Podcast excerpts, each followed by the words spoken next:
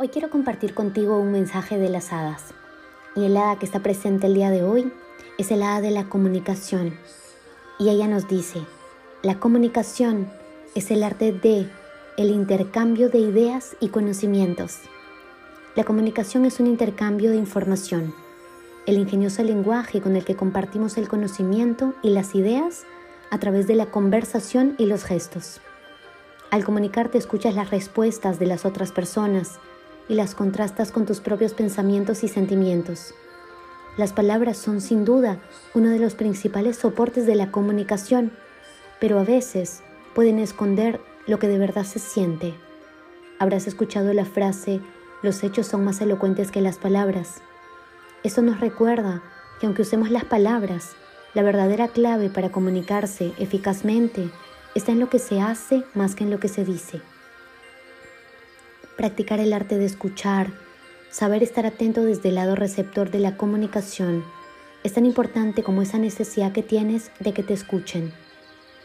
Hacen falta como mínimo dos para comunicarse. Si eres un buen oyente y amplías la conversación basándote en tus reacciones a lo que escuchas, lo más probable es que también las, las personas te escuchen recíprocamente con atención. Esto construirá un vínculo profundo basado en la confianza mutua. Escuchar no es lo mismo que oír. Oír es el acto de percibir el sonido a través de los oídos. Pero cuando queremos escuchar, escuchar es el acto de concentrarse en lo que se está diciendo y procesar su significado. La comunicación puede adoptar varias formas y estilos. En todo momento se produce en el espíritu de la naturaleza una viva comunicación, manteniendo un vínculo lleno de vigor. La ciencia sugiere que los árboles y las plantas charlan entre sí mientras intercambian energía, simplemente para estar en contacto y advertirse unos a otros del peligro. A las plantas les encanta que le cantes y que las escuches, y esto tiene un efecto curativo tanto para ti como para ellas. En el mundo animal también se producen diferentes formas de comunicación. Los pájaros usan distintas vocalizaciones para mantener el contacto social y para expresar otros sentimientos emplean el lenguaje corporal, por ejemplo, erizando las plumas. El lenguaje corporal es una manera eficaz de comunicar tus ideas. Gestos como una sonrisa, fruncir el ceño o encogerse de hombros puede revelar sin usar palabras lo que de verdad está pensando la persona. El lenguaje del pensamiento y la emoción se suelen transmitir mediante la expresión creativa un cuadro, una canción o una danza pueden llegar al corazón y transmitir un mensaje emocionante. Una buena comunicación implica entendimiento mutuo y requiere que seas consciente no solo de lo que quieres comunicar, sino de para qué lo quieres comunicar. Volvernos más receptivos al lenguaje interior de los demás y satisfacer nuestra necesidad de comunicación nos lleva a pensar en la forma misteriosa en que todos estamos interconectados. El hada de la comunicación inclina la cabeza en un gesto receptivo de comprensión, escuchando atentamente el mensaje de su amigo emplumado.